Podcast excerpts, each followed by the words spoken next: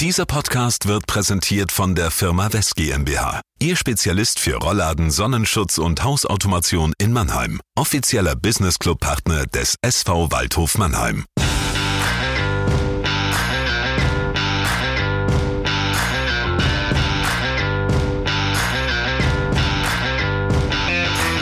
Herzlich willkommen zur neunten Folge des Buwegebabbel, dem Waldhof-Podcast des Mannheimer Morgen. Mein Name ist Thorsten Hof und mit mir im Studio ist mein Kollege Alexander Müller. Dir und unseren Hörern noch ein gutes neues 2021. Frohes Neues auch von mir nachträglich noch. Hallo.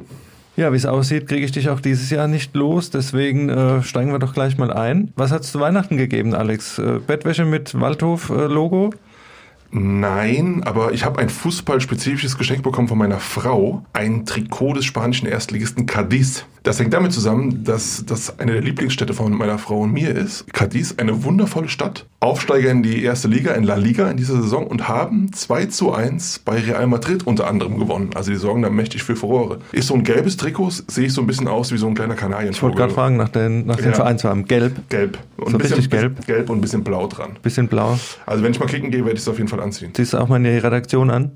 Ja, vielleicht. Wenn Im Son Sommer? Sonntagsdienst komme ich, mal, Sommer, komm ich mal vorbei. Bermudas, wenn wir grillen ja. auf der Terrasse oder so.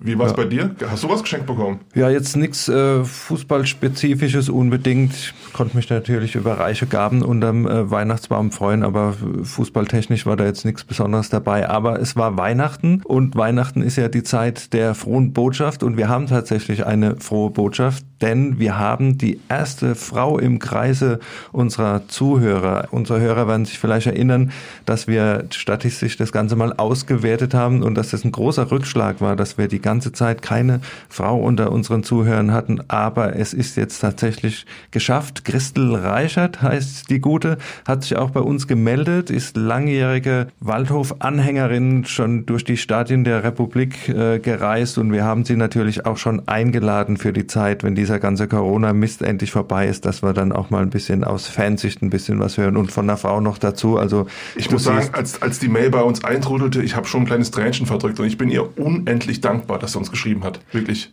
Das ist wahrscheinlich auch nur die einzige, die sich gemeldet hat. Ich denke, es gibt mittlerweile viele, viele weibliche Anhängerinnen, die sich Davon gehe ich auch fest alle aus. zwei Wochen auf diesen Podcast freuen ja. und die sicher auch ganz gespannt darauf sind, wie jetzt unsere Halbzeitbilanz ausfällt. Das ist so ein bisschen das Thema.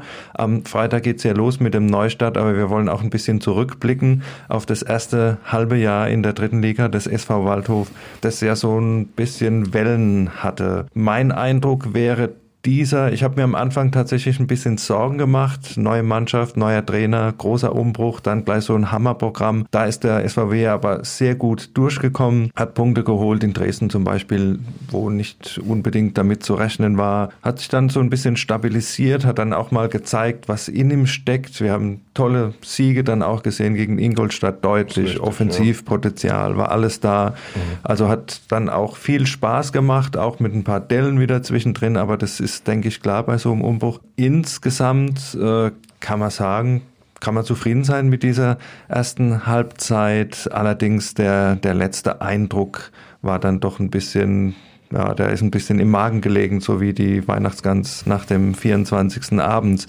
Wie war dein Eindruck von der Saison bisher? Ja, Trainer Patrick Glöckner hat ja gesagt, ähm, diese letzten drei Spiele haben ein wenig den Charme genommen. Das ist äh, vielleicht sogar noch ein bisschen zurückhaltend formuliert. War so ein Stimmungskiller irgendwie. Das war ein Stimmungskiller, weil man auch sagen muss, man kann ja dreimal nacheinander verlieren, aber es hat ja dann vor allem bei den Münchner Löwen und auch zu Hause gegen Unterhaching richtige Klatschen gesetzt, 0 zu 5 und 1 zu 4. Da kann man schon davon sprechen, dass da praktisch überhaupt nichts mehr funktioniert hat. Und damit nimmt man natürlich auch so eine, so eine kleine Hypothek mit ins neue Jahr. Das muss man sagen, drei Niederlagen. Man ist in der Tabelle abgerutscht. Es, man ist nicht mehr ganz so weit über dem Abstiegsstrich. Und dann ist man natürlich jetzt gefordert, diese Krise relativ schnell zu unterbrechen und wieder die Trendwende zu schaffen, wieder in Richtung Punkte zu holen. Aber generell stimmst du mir zu, wenn ich sage, gut angefangen und wir hatten auch viel Spaß mit dem Waldhof eigentlich. Ja, deshalb ist es, es die, ersten, die erste Saisonphase, kann man sagen, bis praktisch Anfang Dezember war tipptopp. Wir erinnern uns noch, es ist noch nicht so lange her, also gegen Saarbrücken, da kamen die als Tabellenführer hier hin, da haben sie eine 4-1-Reise mit nach Hause bekommen. Also umso erschreckender war es dann halt wieder, wieder Einbruch dann am Ende vonstatten gegangen ist, wo dann halt ohne Verlat, ohne Christiansen wirklich gar nichts mehr ging. Wenn wir von diesem Einbruch äh, sprechen, können wir vielleicht auch mal so ein bisschen auf das Personal schauen, wie sich das entwickelt hat über die Saison. Wir haben ja auch so ein, eine kleine Halbzeitzeugnisbilanz in unserer Printausgabe gehabt. Wer waren für dich die äh, Gewinner in dieser ersten Halbzeit? Ja, man muss ja wissen, es gab ja einen riesen, riesengroßen Umbruch und es gab unter den Neuzugängen dann schon einige, die für Furore gesorgt haben. Also wir haben im Tor Jan-Christoph Bartels hat größtenteils gute Leistungen gezeigt, vielleicht noch ein paar Defizite beim Thema Strafraumbeherrschung, konnte allerdings auch nicht verhindern, dass der Waldhof 29 Gegentore bekommen hat, was in 15 Spielen natürlich viel zu viel gewesen ist. Dann weiter hinten Jesper Verlat, wenn er gespielt hat, und er hat leider nur die Hälfte der Spiele ungefähr gemacht, war ein großer Stabilisator der, der, der Abwehr und man hat dann auch gemerkt, als er dann gegen Ende wieder weg war, wie es dann dahin ging in der Abwehr. Und ähm, wen hast du vorne stark gesehen? Vorne hatten wir Ariane Ferrati gesehen, der einen absoluten Sprung gemacht hat, nochmal im Gegensatz zum vergangenen Jahr.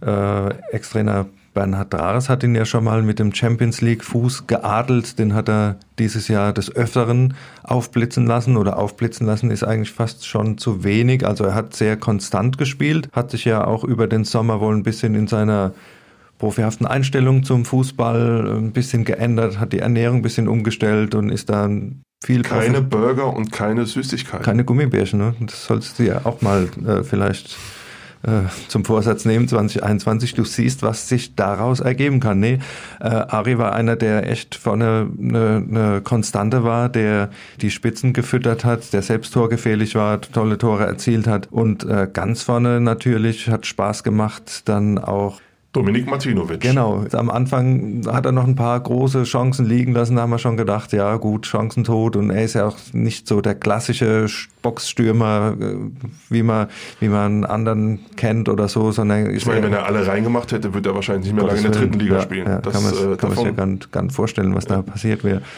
Und auch das ist das Stichwort, wenn er alle reingemacht hätte oder wenn er von Anfang an gespielt hätte. Josef äh, Boyamba natürlich mit, mit sieben Toren jetzt schon, äh, war jetzt auch nicht zu erwarten, dass der sofort so einschlägt ja. aus der Regionalliga und hier Fuß fasst und dann auch, klar, sind noch einige Defizite da, äh, Abwehr, Arbeit, Rückwärtsbewegung und so Dinge, aber die, die Jungs haben vorne schon, schon richtig Spaß gemacht. Also die gehören auch für mich zu den absoluten Gewinnern der, der ersten Halbserie bisher. Zum Thema Verlierer, Verlierer ist immer so ein Wort, ja, würde ich mich jetzt äh, ungern betitelt fühlen, aber sage ich mal Spieler, bei denen es vielleicht nicht ganz so gelaufen ist, wie sie sich auch selbst gewünscht haben. Da fällt mir zum Beispiel Marcel Segert ein, der unheimlich Pech gehabt hat, gleich sich beim Aufwärmen vor dem Pokalspiel gegen Freiburg verletzt hat, dann gefehlt hat und ja auch einige Spiele verpasst hat, nie so in die, in die Rolle auch äh, reingewachsen ist, die ihm zugedacht ist. Äh, wobei er ein absolutes Potenzial hat, wobei er diese Waldhoftugenden einfach vorlebt. Neben äh, Jesper Verlat, das wäre eine Innenverteidigung gewesen, da hätten wir richtig Freude dran, dran gehabt. Und Absolut. wenn wir bei dem Thema dann auch schon sind, Gerrit Gohlke ist auch dann reingeworfen worden, war am Anfang auch verletzt, ist reingeworfen worden, hat dann aber auch nicht bestätigen können, dass er der Mann ist, der der Abwehr Stabilität geben kann, ist halt auch ein junger Spieler, der vielleicht einen neben sich braucht, so der ihn führt, der ihn aufbaut. Ich denke, der Junge hat wirklich wirklich Potenzial,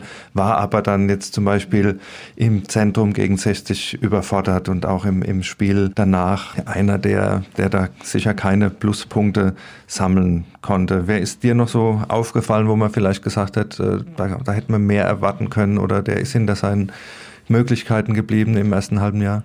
Ja, Mohamed Guaida ist ein altes Thema, ist aus Sandhausen hier hingekommen. Hat er gespielt überhaupt mal? Er hat, glaube ich, anderthalb Einsätze so ungefähr gehabt. Ist als Versprechen, zweite Liga, hat er auch schon Nationalspiele für Tunesien gemacht, damals aus Sandhausen gekommen. Er kriegt bisher beim Waldhof kein Bein auf dem Boden, das muss man mal klar sagen. Ich glaube auch, dass ein, ein großes Potenzial da ist. Ich glaube, bei Guaida ist auch so ein Thema, dass dieser Tempo-Fußball, der jetzt unter Patrick Löckner gespielt wird, Tick zu schnell ist für ihn ist nicht so seins. Er ist ein sehr, sehr ballsicherer Spieler, hat, hat eine gute Übersicht, auch einen, auch einen guten Fuß, aber wenn, wenn es schnell gehen soll, dann ist er vielleicht nicht der richtige Mann. Ich glaube, wir haben zwei vergessen, die einen positiven Eindruck hinterlassen haben auf den Außenbahnen.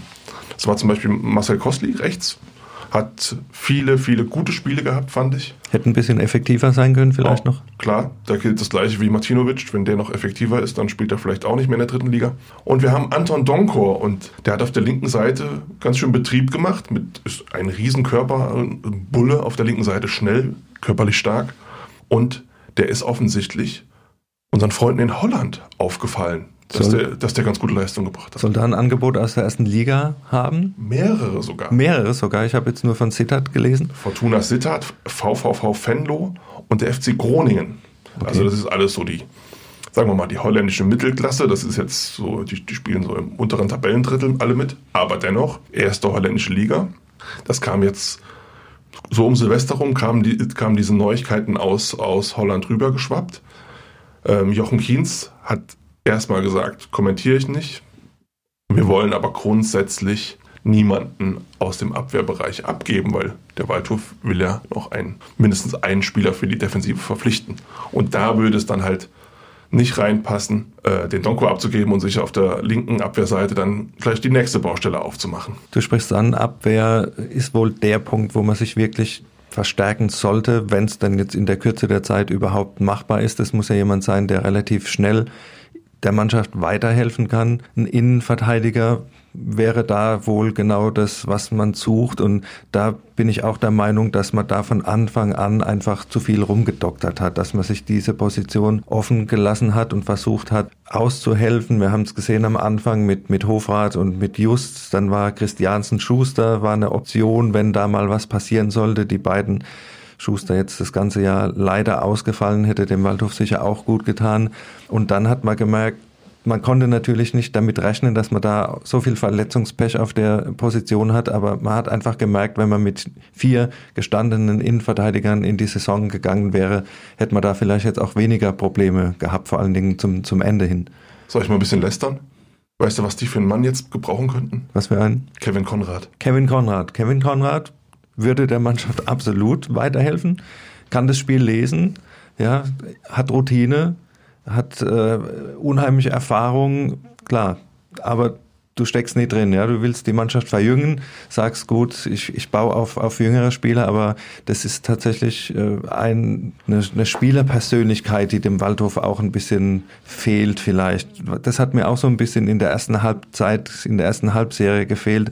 Man hat viele junge Spieler geholt, die viel Potenzial haben, die mhm. schnell sind, aber wir haben da auch äh, relativ viele Spieler, die sich ähnlich sind in gewisser Weise. Wir haben aber keinen drin, an dem sich eine Mannschaft aufrichten kann ein Spieler, den du in deiner Mannschaft und nicht beim Gegner haben willst, weil du vor ihm Angst hast, weil du immer einen Ellenbogen abkriegst, weil du immer einen dummen Spruch noch gedrückt kriegst. Einfach ja, so ein so brav alles so ein bisschen. So ein bisschen so ein Stinkstiefel, so ein Bärdigen, mhm. der dir ein bisschen Angst macht, ja, oder der dich mal anguckt, wie Hanno Balic in seiner besten Zeit, mhm. wo du dann auch vielleicht einen Schritt zurück machst. Ja. Solche Leute fehlen dem Waldhof einfach. Oder da brauchst du ja nicht so viel. Da tut's einer, zwei, der regelmäßig spielt. Ja. Und andere Mannschaften haben, haben die Typen einfach. Findest du auch, dass, dass dem Waldhof so einer gut zu Gesicht stehen würde noch? Auf jeden Fall. Das wäre eine gute Lösung. Allerdings kann ich dir sagen, Hanno Balic ist jetzt am 2. Januar 40 Jahre alt geworden. Aber ich kann glaub, immer noch so gucken. Ja, er kann auf jeden Fall immer noch so gucken, aber ich glaube, er ist jetzt ein bisschen auch aus dem Trainingsrhythmus raus. Ja. Das wird nichts mehr, ne? das wird nichts mehr mit dritter Liga leider. Ja, es äh, ist ja ein Problem jetzt. Man, man muss jetzt kurzfristig, es geht jetzt am Freitag gegen Pferd schon wieder los. Es gab nur äh, zehn Tage Training de facto. Man muss jetzt jemanden finden, den man sofort ins kalte Wasser werfen kann. Man wird aber kein Verein gibt in dieser kurzen Winterpause einen Stammspieler in der Defensive ab. Das, das macht niemand und Ablöse bezahlen kann der SV Waldhof nicht. So. Also wird man jemanden nehmen müssen. Kienz hat schon ausgeschlossen, dass es ein arbeitsloser Profi wird, weil der noch nicht mal im Mannschaftstraining steht. Also wird man einen nehmen müssen, der irgendwo bei irgendeinem Verein, zweite, vielleicht auch dritte Liga, im Moment über eine Reservistenrolle, wenig Einsätze nicht hinauskommt. So, du kriegst also einen Spieler, der ohne Spielpraxis kommt. Du hast, darauf kommen wir ja gleich noch zu sprechen, ein Hammerprogramm im Januar mit sieben Spielen, davon vier Auswärtsspiele nacheinander, wo du eigentlich jemanden brauchst, der sofort spielfähig ist. Allerdings wirst du so einen Neuzugang, sofern er denn jetzt zeitnah verpflichtet wird, erstmal wieder an diese Mannschaft heranführen müssen. Du kannst ihn ja nicht am Mittwoch verpflichten und am Freitag gegen Pferd spielt er. Das, das wird nicht funktionieren. Und dann kommt noch erschwerend hinzu, dadurch, dass du so ein Hammerprogramm hast, hast du ja auch kaum noch Trainingseinheiten im, im Januar. Wo du ihn integrieren kannst dann. Ne? Es ist nur ja. Spielen, Reisen, Spielen, Reisen, die, die ganze Zeit. Und ähm, das ist natürlich jetzt eine Herausforderung. Plus, Keynes sagt auch, wir wollen natürlich auch jemanden, der bei uns ins Gehaltsgefüge passt. Also da musst du dann auch noch aufs Wirtschaftliche gucken. Also insgesamt klingt das ein bisschen nach der Quadratur des Kreises, da jemanden so jetzt für die ersten Januar-Spiele zu finden. Oder du musst jemanden finden, den du auch fürs nächste Jahr begeistern kannst, dass der dann irgendwie zu einer Konstanten dann auch wird. Ja, das, das wäre die Alternative. Aber da muss halt auch ein Zweitligist bereit sein, den aus dem Vertrag komplett rauszulassen und nicht nur ein Leihgeschäft oder sowas zu machen. Also man darf gespannt sein, welche Lösung da Keynes anbieten kann am Ende.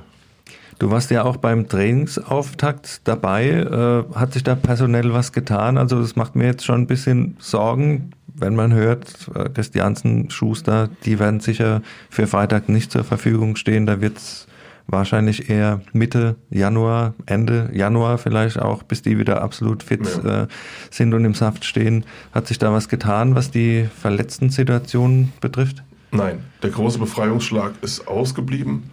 War aber auch schwierig, weil es war ja nur neun Tage Pause zwischen Weihnachten und äh, Trainingsauftakt. Ferrati sollte wieder fit sein. Ne? Ferrati ist ähm, nach seiner Zerrung jetzt wieder eingestiegen. Wir haben den Marco Schuster, der im Lauftraining ist. Und sie warten immer noch auf das Go bei Anthony Rotschen, der aus Magdeburg als Mittelstürmer gekommen ist, noch, noch keine einzige Minute trainiert oder gespielt hat. Auch da kannst du davon ausgehen, wenn der, wenn der ins Training einsteigt, dauert es noch Wochen, bis der mal überhaupt für, für einen Kaderplatz ähm, in Frage kommt.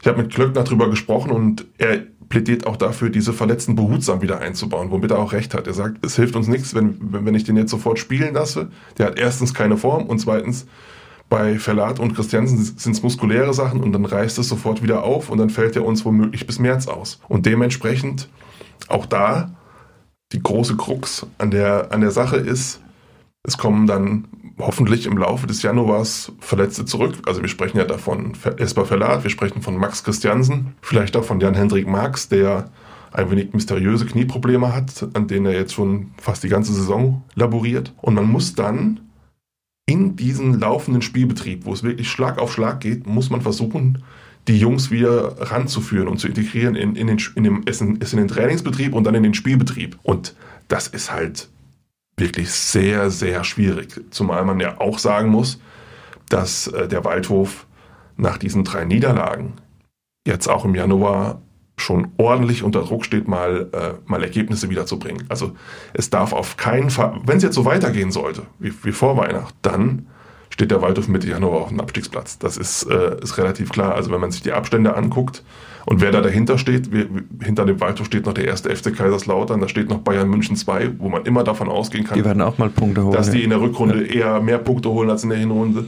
Und wir haben auch noch MSV Duisburg und wir haben auch ersten FC Magdeburg. Das sind auch so zwei Traditionsvereine, die garantiert alles tun werden, um nicht abzusteigen. Das heißt also, das ist eng.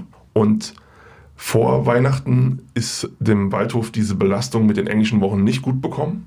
Und jetzt haben wir die Konstellation, die haben das Heimspiel gegen Ferl und dann geht es viermal nacheinander in englischen Wochen auswärts. Das sind ja diese beiden Nachholspiele in Lübeck und in Halle dann dabei.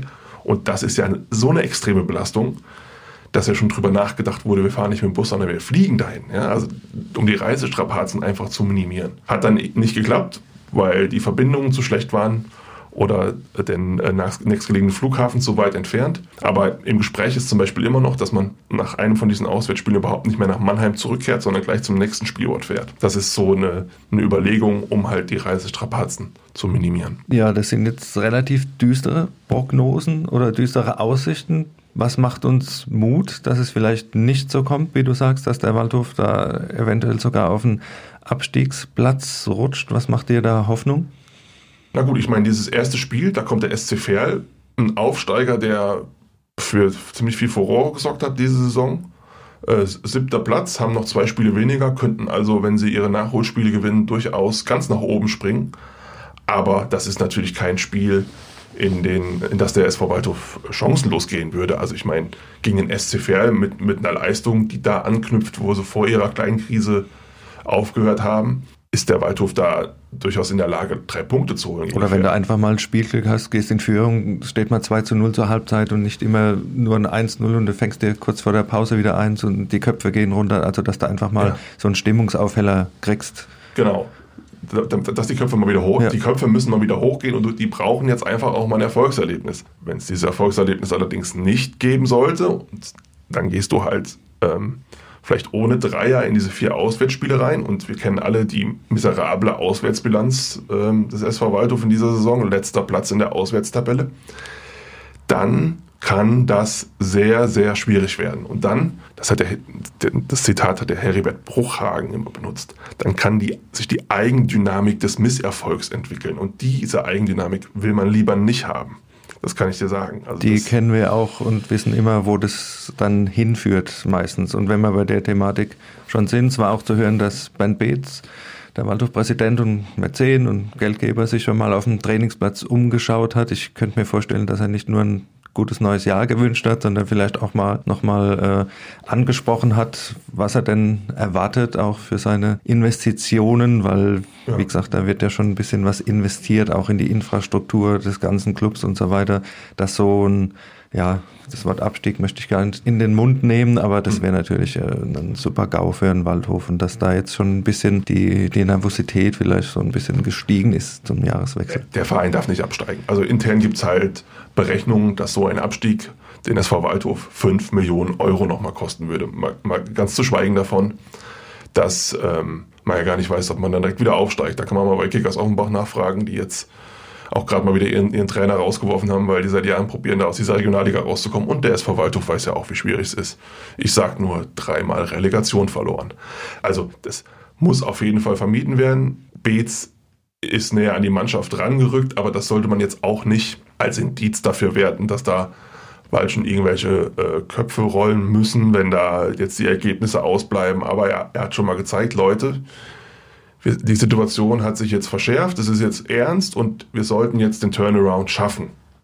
Das, dazu ist die Mannschaft ja auch in der Lage. Ich meine, die, das hat sie ja, das hat sie ja über weite, über weite Strecken der Hinrunde gezeigt bisher, zu was sie in der Lage ist. Ähm, wenn wir über Abstiegskampf reden, muss man natürlich auch einen kleinen Blick auf diese dritte Liga werfen. Da gibt es ja vielleicht Absteiger, die nicht aus sportlichen Gründen absteigen, wenn wir uns da mal zum Beispiel Türkische München und Uerdingen anschauen.